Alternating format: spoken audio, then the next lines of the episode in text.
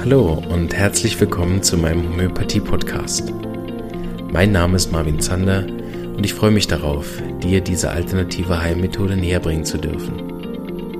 Ich werde dir die Hintergründe und Grundlagen leicht verständlich erklären, von meinen Erfahrungen und Erkenntnissen berichten und dir ermöglichen, alle Bereiche dieser ganzheitlich wirkenden Therapie kennenzulernen. Ich freue mich, dass du dabei bist und wünsche dir viele Erkenntnisse bei der heutigen Episode. Hallo und einen wunderschönen guten Morgen wünsche ich euch.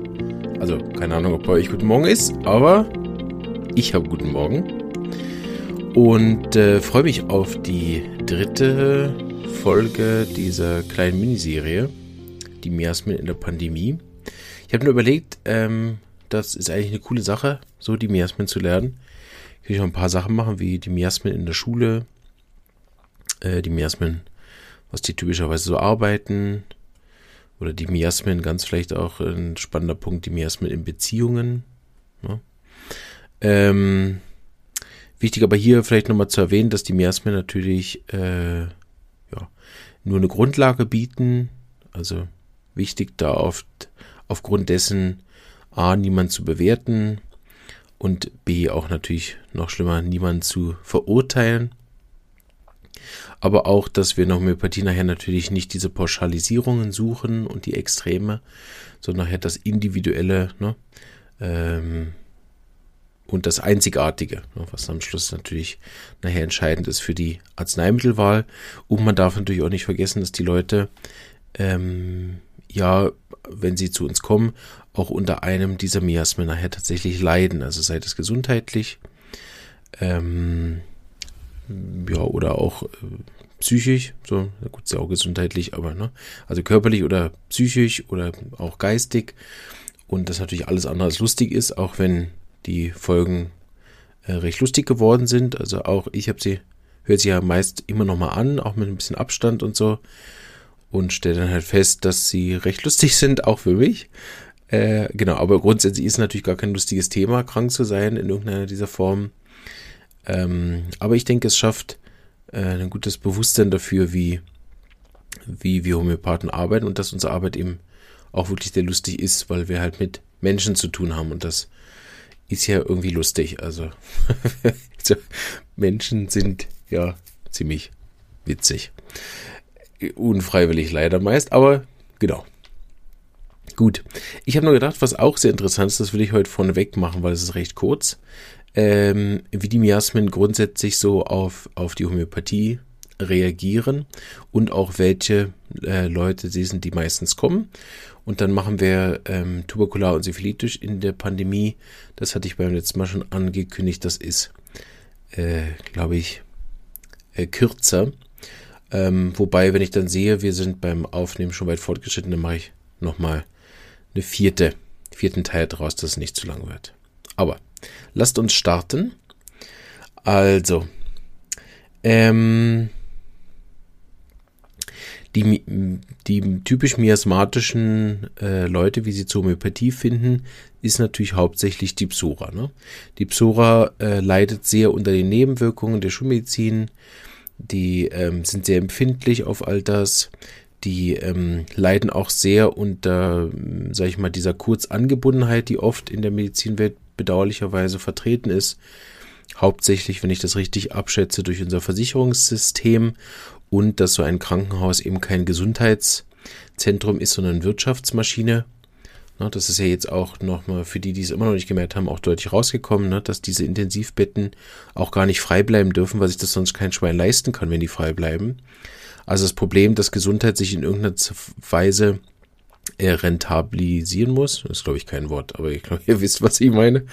Ähm, äh, ne, deshalb äh, fühlen die sich meist, äh, die psorischen Leute, in der Medizin nicht wohl und sind dann auf der Suche nach anderen Sachen, meistens natürlich nach leichterem und schnellerem. Also es sind auch die, die, wenn da das Antibiotika nicht wirkt, die sind dann sofort äh, in der Drogerie und nehmen fünf andere Produkte, was oft ein bisschen auch das Problem ist. Die Psora ne, hat ja gern viel. Das heißt, sie haben gern viele Medikamente, sie haben gern viele verschiedene Medikamente und dann machen sie hier noch was und dann machen sie da noch was und dann nehmen sie dies noch. Und die, ihr kennt das ja schon von der Psora-Folge, die informieren sich jetzt auch noch nicht groß drüber. Außer es gibt ja diese Fachidioten, ne, die dann alles erklären können.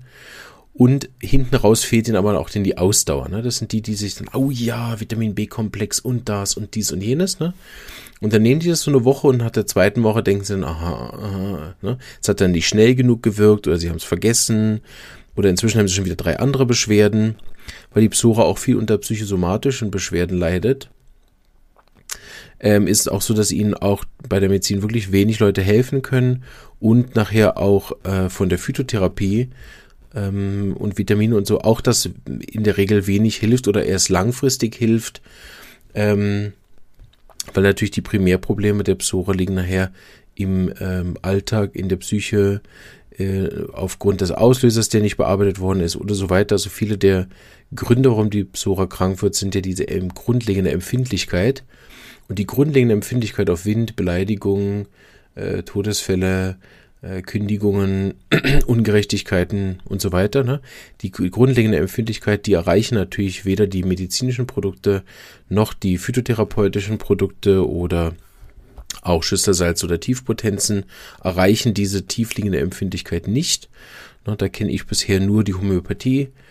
Ähm, eventuell, das bin ich immer am, am Beobachten auch, gibt es dann noch andere Therapien, aber zumindest keine medikamentöse, die in diese Tiefe vordringt. Aber es gibt ja Hypnose äh, und sehr tiefgehende Psychoanalyse und Psychotherapie, ähm, wo manchmal auch die, diese tiefe Empfindlichkeit aufgedeckt werden kann, wenn sie aufgrund eines Auslösers entstanden ist. Genau, aber beim ähm, bei den normalen, in Anführungsstrichen, Therapien, die dann vielleicht auch äh, nicht gerade auf diese Empfindlichkeit abziehen, sondern auf andere Sachen, ähm, ne, wo man dann lernt, mit Gefühlen umzugehen, dann ist das grundsätzlich super, aber der Patient ist ja immer noch empfindlich und reagiert auf jedes Gefühl massiv, so dass er zwar vielleicht gelernt hat, damit besser umzugehen, aber ja immer noch so empfindlich ist. Ne? So, das heißt, die Grundempfindlichkeit kenne ich bisher nur die Homöopathie und deshalb werden alle Sachen, die bei der Psora mit der Empfindlichkeit zu tun haben, auch äh, besser, äh, wenn man die äh, psorische Empfindlichkeit senkt sozusagen. Ne? Das ist natürlich im gesunden Maß, ist ja nicht gut, wenn sie dann unempfindlich werden, aber dass sie auch da von innen heraus die Sachen besser vertragen. Und das hört man immer wieder äh, in der Praxis, ne? Vorher, das hat mich mega gestört und das hat sich so angestaut und so. Und seit dem Mittel stört mich das weniger oder es ähm, bleibt weniger lang bei mir oder ist es weniger extrem. Und dann werden auch die dazugehörigen psorischen Krankheiten besser, die vorher auf keine Therapie äh, geholfen haben. So grundsätzlich sind psorische Leute, haben sehr viel Erfolg mit der Homöopathie. Ähm, sie finden einfach eben schwer dazu. Sie haben ja auch so eine Besserwisserader. So, wenn sie dann zu viel Jan Böhmermann gehört haben oder bei Frau Grabens die Bücher gelesen haben, ne, dann allein schon aus Prinzip kommen sie nicht zum Homöopathen, bis sie genug leiden. Das ist der Vorteil. Und dann sitzen sie doch bei irgendeinem äh, TCM, Osteopath, Kraniosakral oder ähm, Hellseher und äh, finden dort je nachdem eben auch Linderung in ihren Sachen, aber eben die echte, nachhaltige, tiefgründige Heilung habe ich bisher erst bei der Homöopathie gesehen. Das heißt ja gar nichts, ich kenne ja auch nicht alles. Ähm, aber von den Sachen, die ich auch kennengelernt habe, oder wenn die Leute mir erzählen, wo sie überall waren, dann ähm, scheint diese tiefe, ganz tief liegende Urempfindlichkeit ähm, von den Therapien nicht berührt zu werden. Ähm, der Psoriker hat grundsätzlich auch ein zweites Problem mit der Homöopathie, nämlich dass es so wenig Arznei gibt. Das sind also die, wo die Leute auch sagen, ja, so wenn ich den diese LM-Tropfen gebe, was die zweimal am Tag nehmen können für acht Jahre, ähm, okay, ist jetzt auch übertrieben, äh, na, äh, dann, dann reagieren die besser darauf. Das liegt meist daran, dass sie einfach psorisch sind und gern viel haben. Ne? Wenn sie da so zweimal drei Kügelchen kriegen wie bei mir, dann sind sie oft von der ersten Wirkung sehr beeindruckt wie schnell das wirkt. Die brauchen dann aber ja, Nachschub von den Drogen und das ist ein bisschen das Problem bei der Homöopathie. Ne? Wenn es wirkt, kriegt sie, kriegen sie nichts mehr und das finden sie nicht so gut. Deshalb ist für Psora wie immer, ne, die haben langfristige Problematiken, lang bei was zu bleiben. Deshalb wechseln sie dann, weil der Homöopath gesagt hat, ja, super ist ja besser, der Rest kommt dann auch noch gut, ne, und zack sind die weg. Ne. Dann probieren die noch Vitamine und das und dieses und jenes. Und das hat man dann oft, ne, dass das Mittel, ja, es hat sehr gut gewirkt bei ihnen, anfänglich, sehr gut. Aber der Rest ist erst besser geworden durch meine Rucola-Diät. Ähm, ne, weil da die Zusammenhänge bei der Psora, das interessiert ja auch nicht, ne, dass die grundlegende Empfindlichkeit jetzt besser ist und deswegen die Rucola-Diät auch viel besser anschlägt. Ähm, weil sie haben ja vorher auch schon Rucola-Diät gemacht und da hat es nicht funktioniert. Na, jetzt hat sie, ich habe es nochmal anders gemacht, ich habe nochmal umgestellt, jetzt mache ich es am Morgen statt am Abend, jetzt wirkt es viel besser. genau, da diskutiere ich auch nicht mehr mit den Patienten, weil ich will ja auch kein äh, Schlauberger Rechthaber sein, aber hier im Podcast kann ich das ja sagen. Äh, genau, die, die Psoriker habe ich ja eh schon beleidigt. die sind ja alle schon weg oder schnell drüber hinweggekommen. Wer weiß. Genau. Äh, jetzt merke ich, ähm, wir kommen auf gar keinen Fall auf eine kurze Folge. Habe ich jetzt nicht so geschickt gemacht, aber wir ziehen es jetzt eiskalt durch. Äh, ja, authentischer Podcast. Ja. Ne? Ähm, ja, die, es gibt natürlich noch mehr zu sagen, aber wir springen jetzt mal. Die Sikotika, ne, die haben ähm, ja diese Beharrlichkeit, diese extreme Fixation. So, das sind eigentlich grundsätzlich Patienten, die lang bei der Homöopathie bleiben. Was auch gut ist, weil sie das auch lange sein müssen. Um psychotische Patienten wirklich nachhaltig zu heilen, braucht das eine lange Therapie. Das bedeutet nicht viele Termine, also nicht, dass die einmal die Woche kommen müssen, das bringt gar nichts. Ne? Aber es kann sein, dass sie über Jahre bei der Homöopathie bleiben müssen, ähm, weil die Krankheiten so harzig, zäh sind, äh, Tendenz haben zu, zu wiederkehrend, also rezidivierende Erkrankungen sind oder sie kommen eh nur einmal im Jahr im Winter, ne, bis man dann wieder kontrolliert hat, ob es jetzt wirklich besser ist. Guckt man dann von Winter zu Winter und kann gut sein, dass man mit so einem psychotischen Patient drei, vier Jahre dran ist. Der Vorteil ist, der versteht das aber auch, wenn er lang genug unter seiner Psychose gelitten hat und bleibt dann auch die drei, vier Jahre und hat dann auch den Erfolg. Was eben oft passiert, das habe ich in den anderen Folgen auch gesagt, wenn die Psychose sich lindert insgesamt, ne, dann werden sie psorischer wodurch sie dann, sobald es ihnen wirklich besser geht, gehen. so.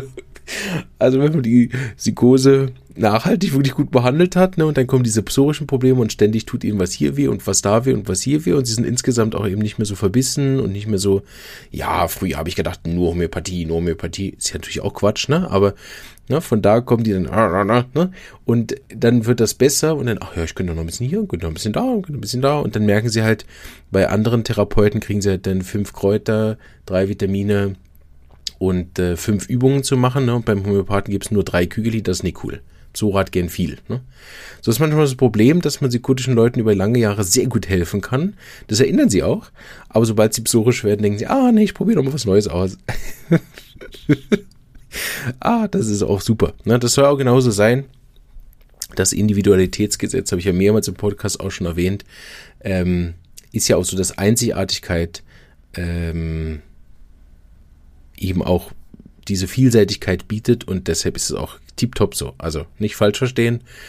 Ähm, aber von der Perspektive, glaube ich, ist das verständlich, warum es dann manchmal als Homöopath denkt, ja, jetzt, jetzt sollte er eigentlich weiter und zack, weg. Okay, tschüss. so. Im schlimmsten Fall wird dann die Psore übrigens unterdrückt.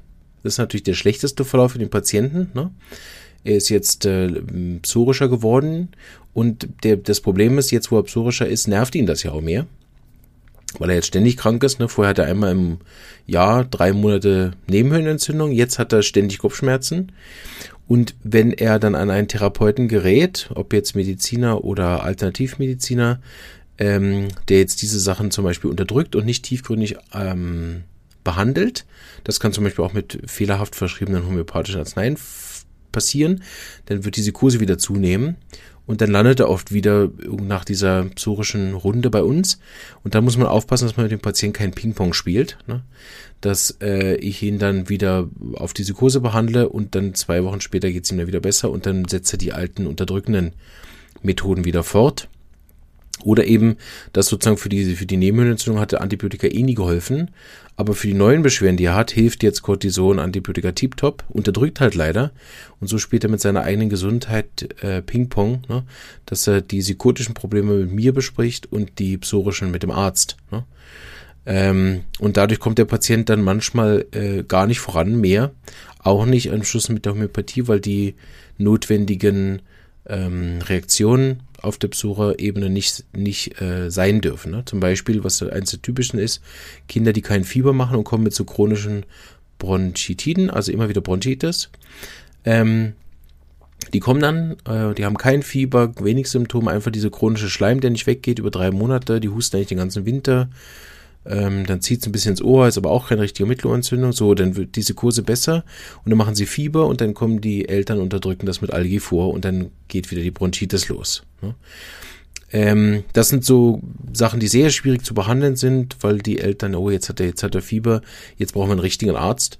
Ähm, äh, da muss man denen dann erstmal erklären und je nachdem, wie psorisch die dann sind, sind die halt empfindlich und sobald das Kind ein bisschen Miep macht, ne, äh, haben die halt Algi vor schon reingeschüttet. Oben, unten, hinten, vorne. Ist jetzt auch übertrieben, ne? Ähm, und auch nicht äh, abwertend gemeint, weil ich bin selber ein psorischer Papa, was das angeht, ne? Sobald mein Kind leidet, leide ich mit. So grundsätzlich, ne, verstehe ich das sehr gut. Äh, mich rettet denn, dass ich weiß, dass wenn ich jetzt das Fieber von ihm oder ihr behandle, ihr damit am Schluss gar keinen Dienst erweise, ne? sondern äh, es dann halt äh, viel Liebe und Nähe braucht und vielleicht die eine oder andere durchgemachte Nacht. Aber wir haben das nie bereut, die Kinder fiebern zu lassen. Ja, darunter der Voraussetzung, dass natürlich sonst nichts ist, äh, weil sie, wir das auch sehen, dass sie seither oder nachher dann immer viel gesünder sind, Entwicklungsschritte machen und so weiter. Genau. Das ist äh, jetzt sehr allgemein. Es gibt natürlich sehr viele Situationen, wo das, äh, wo man das nicht machen kann. Und wir sind natürlich auch zwei Therapeuten daheim. So gesehen äh, gucken wir dann ins Ohr, hören die Lunge ab und äh, schauen den Hals und was wir nicht alles machen können. Ne? Ähm, so dass wir auch äh, zumindest erahnen können aufgrund der Erfahrung aus der Praxis, was der Kind dann hat. Weil das ist natürlich gar nicht ein Grundsatz, ne, dass man einfach äh, mit Fieber jetzt nichts machen sollte oder so. Das hängt ja von der Grunderkrankung ab. Nur Fieber selber ist keine Erkrankung, äh, sondern eine Begleiterscheinung. Aber gut, äh, wenn wir darüber jetzt auch noch sprechen, dann ist dieser Podcast nie fertig. Hoffe, dass klar geworden, dass das hier äh, Beispiele sind, ähm, um das Miasma zu erklären und nicht äh, Anweisungen, wie man in der Situation umgeht, wenn ein Kind Fieber hat. So, wir sind jetzt schon fast bei 20 Minuten und ich habe nur zwei Sachen geschafft. Ähm, mein Plan ist richtig schon dahin losgegangen, aber wir ziehen das durch. Sehr gut. Also, na, die Sikotika zur Homöopathie, wenn sie mal da sind, sehr lange, sehr gut, sind fast die treuesten Patienten mit, na, sind die treuesten Patienten. Ähm, aber eben dann hinten raus bisschen schwierig. Ähm, Andersrum sind das auch die, die never ever kommen, also nie kommen würden, ne? Wo die Psora dann irgendwann einknickt oder der Nachbar dann sagt, du, ey, ich weiß schon Homöopathie und so, aber ich war bei dem und dem und der hat mir echt gut helfen können. Zack, sitzen die dann da, bitte helfen Sie mir, ne? Ähm, während die Sikurtiker halt einfach aus Prinzip, ne? Lieber, lieber sitzt er auf der Intensivstation und erstickt, als dass er auch nur ein Kügeli anrühren würde, ne? Kann man ihnen auch nicht vorwerfen, grundsätzlich. Das ist halt so, ne, sie haben sich eine Meinung gebildet und bleiben dabei. Das ist ja auch grundsätzlich gut. Ne? Wir haben das ja besprochen. Das sind auch die Vorteile der Psychose, dass sie eben dann auch äh, gewisse Konstanz nachher bringen ins Leben. Problem ist, dass das oft äh, dazu führt, dass wir eine monoton äh, Pandemiebehandlung haben, wie jetzt diese Impfung und alles andere ist, wird nicht mal in Erwägung gezogen, respektive eine Studie gemacht. Ähm, es wird nicht auch nur eine Funken Geld oder Sekunde Zeit darauf gemacht und die Studien, die gemacht worden sind, zum Beispiel von Homöopathie ganz zu Anfang, die gekommen sind, wurden ja auch direkt abgeschmettert und das, ne, das ist dann ein psychotisches Thema und Politiker sind oft sehr psychotisch. Das müssen sie auch sein. Ähm, ne, stellt euch vor, so ein psorischer Politiker, ne, der dann so schnell beleidigt ist, wenn er karikiert wird von irgendeinem, ne, dann kommt dann irgendein Podcast vor bei was weiß ich wem ne, und wird da verarscht. Das hält der psorische Politiker ja gar nicht aus. Ne. Äh, genau, und ein tuberkularen Politiker, das ist das, was wir, glaube ich, auch im Moment ein paar davon haben. Das sind die schlimmsten ne? äh, Politiker und syphilitische schaffen es äh, oft nur zu Diktatoren. Da sind wir im Moment ja glücklicherweise frei von. So sind die meisten Politiker eben auch psychotisch und das heißt, sie haben sich einmal eine Meinung gebildet und bleiben dabei. Ähm, oder das kann natürlich auch sein, dass die ähm, dann sozusagen einfach, was psychotisch nämlich auch ist, ist sich gar nicht entscheiden. Ne? Diese enorme Entscheidungsschwierigkeiten, aber damit fixiert. Ne? Ähm, genau. Der psorische Politiker würde viel hin und her schwanken und ständig neu entscheiden. Ähm, genau. So, aber die meisten Politiker, die lange im Amt sind, das sind psychotische oder hauptsächlich psychotische Leute oder dann, wenn sie psorisch sind, dann aus der Macht heraus, ne, weil sie diesen Ruhm ansehen und so weiter machen, haben dann aber auch nicht die Kraft, eine echte Entscheidung zu treffen. Die sind dann auch sehr manipulierbar, bestechbar, korrupt, schnell. Ähm, einfach weil sie ja gern viel Geld haben. Äh, genau. Genau, so in der Pandemie, die Psychotiker, wenn sie einmal gegen Homöopathie sind, sind sie das das Leben lang. Das ist schwierig, ne? weil sie ja auch kein, kein homöopathisches Mittel nehmen würden, um die psychotische Tendenz zu schwächen. Passiert das entweder von selber durchs, durchs Leiden nachher, dass sie ähm, wirklich so schlimm dran sind, dass sie sich mal bewegen. Und deshalb kommen die psychotischen Leute oft mit uns mit, mit acht Krankheiten, äh, vielen, vielen Unterdrückungen, vielen Operationen und es ist eigentlich immer schlimmer geworden über die Jahre und die kommen dann eigentlich, wenn man schon viel nicht mehr lösen kann. Ähm, ja, genau. Bin immer wieder erstaunt, was man alles noch machen kann. Also da manchmal sitze ich da und denke, Gott, also ich weiß nicht, ob ich dem noch helfen kann. Und dann bin ich oft erstaunt, was da noch geht. Ähm, ja. Gut. Ähm, machen wir weiter. Die Tuberkularen.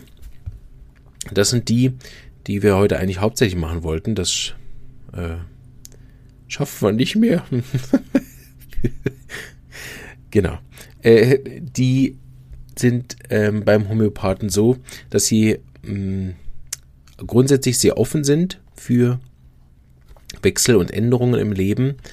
Ähm, die kommen oft wegen sehr bösartigen Krankheiten zum Homöopathen oder sehr schweren Krankheiten, die in der Pubertät zum Beispiel auch gestartet sind. So die meisten tuberkularen Patienten sind Kinder und Jugendliche, weil die Erwachsenen dann oft, äh, ja, wie sage ich das, die die führen oft so ein phasenhaftes Leben, dass sie auch wie die Psora keine konstante Therapie hinlegen können. Das Problem ist, dass die viel destruktivere Krankheiten haben die Tuberkularen, ne? die haben dann nicht ein bisschen Kopfschmerzen, sondern direkt MS. Die haben dann nicht ein bisschen Nebenhöhlenentzündung oder Ohrenschmerzen, sondern die haben dann direkt irgendeine schwere Lungenentzündung ähm, oder andere schwere destruktive Prozesse. Ne? Die sind kaum auf der Welt schon, haben die eine riesen dicke Brille oder äh, dass man sieht, die Augen sind irgendwie schon von Anfang an schlecht. Ne? Gut, das kann auch psychotisch sein, aber je nachdem, ne, das schnell rapide Sichtverlust in den ersten Jahren dass man da jedes Jahr eine, neue, dickere Brille braucht und so. Also sie haben viel so Beschwerden, äh, die dann, wenn die zum Homöopathen kommen, sind die schon so weit fortgeschritten, dass man denen dann auch bei den Sachen auch nicht mehr so viel helfen kann, weil wir ja die Selbstheilungskräfte anregen. So das Hauptthema, was wir ihnen eigentlich helfen, ist das tuberkulare Miasma zu beruhigen. Und das dann auch sehr gut, die werden dann auch psorischer. Und das sieht man bei Kindern und Jugendlichen sehr gut, es funktioniert ähm, sehr schnell und sehr gut. Und dann haben wir dasselbe Thema, ne, weil sobald die dann psorisch sind, äh, kommen die erst wieder, wenn es ihnen schlecht geht und wenn sich dann natürlich das tuberkulare Miasma dann aktiviert im Erwachsenenleben, äh, dann haben die eben wirklich schwere Erkrankungen und sind dann natürlich auch geprägt durch unsere Kultur erstmal beim richtigen Arzt. Ne? Und der kann denen eben meist nicht viel helfen, sodass die nicht wie bei der Psychose halt über Jahre leiden, sondern die haben dann relativ schnell nach einem halben Jahr dann so weit fortgeschritten, äh, dass man ihr wirklich nicht mehr helfen kann. Auch von Homöopathie aus. Äh, genau. Es gibt aber natürlich auch äh, viele tuberkulare Leute, die den Weg in die Homöopathie finden. Das Hauptthema ist ja beim tuberkularen Miasma die Wechselhaftigkeit und die Widersprüchlichkeit. Deshalb haben wir als eins der Hauptthemen Ja, aber. Ja, ich wüsste schon, dass mir die Homöopathie hilft, aber ich habe keine Zeit, Termine zu machen ja, ich wüsste schon, dass man da was machen könnte mit Homöopathie, aber ne, ähm, oder eben, dass durch die Wechselhaftigkeit und, und Wankelmütigkeit sie dann die Therapie auch nur so bedingt fortsetzen. Ähm, oder einfach auch dann ähm, sehr schnelle Verbesserungen haben, aber auch sehr schnelle Ver Verschlechterungen wieder. Ne? Genau. So, ähm, grundsätzlich ist das äh, etwas, was ihnen sehr gut hilft und was sie auch sehr gut verstehen. Sie sind sehr intelligente Menschen meistens. Die haben diese, diese Kombination aus Intelligenz und Destruktion, worauf wir gleich noch eingehen äh, werden, wenn wir die, das Tuberkularium erstmal in der Pandemie besprechen. Die verstehen sehr viel und sehr schnell, benutzen aber leider oft diese Intelligenz, um sich oder andere kaputt zu machen. Ein, ein Beispiel, um das mal zu zeigen, ist, ich wüsste schon, dass ich mich gesünder ernähren müsste, aber. Die Psora macht das aus Lust. Ne? Die beim Tuberkularen, die haben dann wirklich so Fressanfälle oder, also nicht, weil es ihnen gefallen weil es ihnen schmeckt, ne? sondern weil so ein innerer Unruhe kommt dann, dass sie dann aus Unruhe essen müssen oder aus Langeweile essen müssen ähm, oder dass sie auch irgendeine, ähm, die sind oft sehr abgemagert, ne? essen viel, nehmen nicht zu. Das heißt, sie haben auch ständige Mangelerkrankungen dadurch. Ne? Da sieht man wieder das Destruktive. Wenn die Psora nicht isst, macht meistens nicht viel. Die haben vielleicht ein bisschen Eisenmangel und wenn sie sich wieder besser ernähren, ist das gerade gut. Beim Tuberkularen, die können dann alle drei Monate zur Eiseninfusion gehen und dann ist das Eisen doch wieder weg. Also Assimilationsstörungen haben die stark, sodass sie auch ständig essen müssen, ist aber nicht Lust. Ne? Und dann essen sie aber oft schlechte Sachen, wodurch dann alles schlimmer wird ne, von den Sachen, ernähren sich dann nicht gut. Oder was es eben auch gehen kann, dass es nach außen hin ist, diese destruktive Intelligenz. Äh, nein, ich mache noch ein Beispiel für innen. Es gibt es auch psychisch, ne, dass ich wüsste, mir würde Meditieren gut tun, aber ähm, so. Oder dass sie unter dem Wissen leiden. Das kann sein, dass sie zum Beispiel viele Seminare besuchen, viele Bücher gelesen haben, Podcasts gehört haben und wissen jetzt alles, kriegen das aber nicht angewendet und leiden dann darunter und machen sich da massive Vorwürfe. Und das ist eine andere Kategorie als bei der Psora. Die kann sich auch ein bisschen Selbstkritik machen. Ähm, na, aber dann, wenn man sie ein bisschen tröstet und aufmuntert und sagt, hey, komm, das macht doch nichts, du musst doch nicht alle diese Sachen anwenden. Ah ja, stimmt, eigentlich hast du recht. Na, dann sind sie wieder bequem und da ist es gut. Beim Tuberkularen, die tragen sich das dann auch selber nach und die können so eine Art wie systematische Selbstzerstörung machen. Und dadurch verschlimmern sie natürlich auch nachhaltig wieder ihre Krankheiten. Also das sind äh, äh, keine witzigen Zustände. Und gerade wenn sie in Pubertät kommen, sind das die Haupt ähm, Menschen, die in Pubertät schwere Depressionen bis zu Suizid machen, sind oft tuberkular. Ähm, genau, oder schwere Erkrankungen in der Menopause oder während Schwangerschaft sind zum Beispiel auch häufig äh, tuberkulare Erkrankungen. Ja, dann geht gerade direkt was kaputt. Ne? Man merkt kaum was, zack, ein bisschen Schwangerschaftsdiabetes denkt man und dann äh, plötzlich ist der ganze Pankreas so kaputt, dass sie fast täglich spritzen müssen, um überhaupt noch leben zu können. Ne? Das geht von 0 auf 100. Und das sind hinten dran eben diese destruktive Anteil vom tuberkularen Miasma, der da frisst. Genau, jetzt machen wir noch doch noch tuberkular äh, in der Pandemie. Hat jetzt ein bisschen länger gedauert, weil die syphilitischen Patienten grundsätzlich. Ah nein, wir machen das fertig. Also wir machen die syphilitischen Patienten beim Homöopathen fertig und dann ist das keine Folge über Pandemie, äh, sondern eine Zwischenfolge. Sehr gut. Mich schön selber ausgehebelt. Aber ist gut. Ich hoffe, die gefällt euch genauso wie die anderen Folgen und ihr seid mir nicht böse, dass wir jetzt doch nicht gemacht haben. Aber es kommt ja der nächste Woche. Also aufgeschoben, nicht aufgehoben oder so, ne? Die syphilitischen Patienten, wenn sie im Gemüt syphilitisch sind, kommen nicht zum Homöopathen. Das hat mit vielen Sachen zu tun. Ne? Die sind ähm, wollen keine Hilfe, gehen nicht zum Arzt, verwahrlost, ähm, in sehr schweren Drogenzuständen oder so, oder wirklich auch ähm, eine geistig zerstört, irgendeine schwere Form von geistiger Behinderung. Das heißt, die können höchstens gebracht werden von jemandem, aber selber finden die eigentlich den Weg nicht. Wir haben natürlich immer wieder Patienten mit syphilitischen Anteilen, ne, dann sind das nicht primär. Oder, was es manchmal gibt, natürlich syphilitische Körpererkrankungen.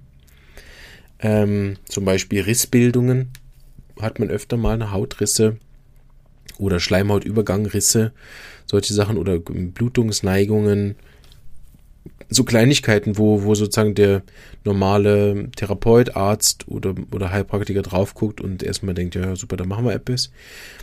Ähm, wo dann der Homöopath, wenn der miasmatisch geschult ist, drauf guckt und sieht, oh oh, oh oh, das sollten wir nicht behandeln. Sehr schwierig übrigens, den Patienten das beizubringen, weil sie oft unter den syphilitischen Erkrankungen sehr stark leiden. Aber ich bin immer wieder froh, dass es auch unseren Kollegen auffällt. Ich habe mit einer ähm, Chirurgin, Chirurgin ähm, geredet. Sie hat gesagt, sie weigert sich inzwischen Fisteln zu operieren, weil sie beobachtet hat, dass wenn sie die Fisteln schließt, dass dafür andere schlimme Krankheiten ausbrechen. Das ist eines der Hauptunter, hauptunterdrückenden äh, Auslöser für die Syphilis. Ne? Schwerste äh, Krankheiten, die nach einer unterdrückten Fistel äh, auftreten. So, falls die, falls die äh, Syphilitiker mit einer sehr schweren destruktiven Erkrankung in die Praxis kommen, ist oft sehr schwierig. Denen kann praktisch fast niemand helfen. Na, weil die so schnelle, fortschreitende, sehr degenerative Krankheiten haben und zu dem Miasma gehört, dass es behandlungsresistent ist. Ne? Also, falls ihr Arzt oder Therapeut seid und ihr merkt, die normale Therapie schlägt bei dem Patient gar nicht an, ist das oft ein Anteil vom syphilitischen Miasma beim Psychotischen wird es einfach langsam anschlagen oder nur ein bisschen, dass man ständig wiederholen muss. Aber wenn ihr Patienten habt auch, die überhaupt nicht auf Medikamente reagieren, dann ist das oft das vom, vom syphilitischen Miasma ausgehende ähm, Unempfindlichkeit. Und die brauchen dann eine antisyphilitische Therapie. Sehr schwierig, das zu machen, weil wir auch weniger natürlich Erfahrung haben, weil das wenig Patienten sind. Eben weil die oft schnell sterben, auch die in der Pandemie, wo man hört, zack, Impfung, tot. Ne? Das ist Syphilis.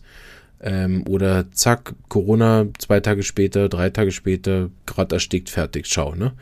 Das sind syphilitische Verlaufsformen, bis da auch jemand, also auch bis der Homöopath kann, zum Beispiel auch Zeit hat. Ne? Kann sein, dass der schon tot ist. Das sind natürlich äh, schwierige Sachen, weil die auch ohne Vorankündigung kommen. Also wenn ihr das auch in Familie hört man das manchmal, ohne Vorankündigung Suizid. Ne? Impulsiv hat heute irgendeinen schlechten Tag gehabt, zack, umgebracht, ohne, ohne dass irgendwas vorher war. Oder auch ähm, ne, Pension äh, gehabt, gefeiert, gefreut, Herzinfarkt, ciao. Ne? Also diese plötzlichen äh, Tode, ähm, das gehört alles zum, zum syphilitischen Miasma. Und äh, deswegen haben wir in der Homöopathie nicht den, also der häufigste Kontakt ist natürlich nicht mit denen. Ne? Erstens, wenn sie im Gemüt sind, kommen sie nicht. Und auf der Körperebene ist immer, wenn sie, wenn sie mit den Vorläufern kommen, dann hat man eine Chance, ne, mit Rissneigungen, Blutungsneigungen, mit so Sachen, wo man dann sieht, au, dann guckt man der Familie an, sieht und Papa, oh, Papa mit 45, zack, Hirnblutung, ciao. Nicht, nicht halb gelähmt oder so, sondern direkt gestorben. Ähm, oder man hat dann noch versucht zu operieren und ist dann an den Operationsfolgen gestorben, aber so oder so nach einer Woche nach dem Schlaganfall tot. Ähm, mit 45 oder so. Oder auch Kinder mit Krebs und so. Hm, wenn man das sieht, na, dann, dann kriegt man so einen Geruch in der Homöopathie, ne, dass man denkt, oh, oh. Ja, und ähm, bei dem muss man dann ganz äh, sorgsam mit denen gehen, dass die, dass die diese antisyphilitische Therapie wird ja auch fortsetzen. Aber die sind eben oft kaltblütig äh, oder haben so einen unempfindlichen Teil ja dann doch irgendwo auch im Gemüt in sich, so dass sie oft auch schnell die Therapie dann nicht fortsetzen, aber das hat nicht diesen wankelmütigen Teil, sondern das geht, ähm, das geht mehr bei denen aus von, von Verwahrlosung, von innere Desinteresse, äh, da irgendeine Therapie für sich zu machen. Die können entweder denken, ich bin es eh nicht wert, ne, so eine Kaltblütigkeit gegen sich, was soll ich mich noch um meine Gesundheit kümmern? Hat eh keinen Sinn mehr. Ne? Hoffnungslos, geben schnell auf. Oder auf der anderen Seite, ähm, dass die dann auch auf eine kleinste Beleidigung sich nie wieder melden. Das hatten wir beim Psychotischen auch. Nur, dass es beim ähm, Syphiliten dann aus einem Impuls ist. Es ist nicht aus dieser geplanten Beleidigung und dem Nachtragen heraus, sondern äh, der hat mich schräg angeguckt, da gehe ich nie wieder. Zack. Und da ist, die haben es auch vergessen nach zwei Wochen, aber die haben es auch wirklich komplett vergessen dann. Ne? Homöopathie ist gestorben für mich. Ähm, genau. Ich habe mehrere Patienten da betreuen dürfen. Sehr interessant, äh, diese Fälle zu sehen. Auch sehr interessant, was da auch möglich ist mit der Homöopathie. Auch sehr interessant, wenn man eben eine antimiasmatische Kur machen kann bei so Patienten, die, die ähm, dann wirkt ne? und wo man sieht, wie, wie die aufblühen auch nachher von anderen Bereichen, wie plötzlich auch andere Therapien helfen, habe ich öfter mal, ne, wenn, wenn Patienten an sich melden, ja, sie sind gegen alle Antibiotika resistent. Ne? So, je nachdem auch, vor allem wenn sie vorher nicht so viel Medikamente genommen haben, dass man denkt, ja, das ist jetzt okay, ne? seid sie gut durch, sie nehmen seit x Jahren Antibiotika, ja, logisch sind sie jetzt gegen alle resistent, ne? sondern wo man denkt, ja, der hat ja noch nie, wie, wie kann der gegen alles resistent sein, ne? syphilitisch. Und da habe ich das oft, dass ich dann äh, eine Arznei gegeben habe und plötzlich sind die dann doch nicht mehr resistent. die Ärzte nehmen das natürlich dann als Fehldiagnose vom Laborbefund äh, und dann sind sich alle einig, dass ja jetzt für die Heilung die Antibiotika geholfen haben. Das ist auch gut so, dürfen sie auch so wollen äh, oder sehen. Als Homöopath weiß man, wir haben den, äh, den, äh, die Blockade senken können und der Körper nimmt die Hilfe jetzt wieder an ein schönes Beispiel, warum Homöopathie und Schulmedizin so gut Hand in Hand arbeiten würden, wenn man uns ließe. Und dass es da auch nicht darum geht, wer hat den größeren äh, und wer hat jetzt geheilt, sondern dass es darum geht, nachher zum Wohle des Patienten zu arbeiten und für sonst nichts.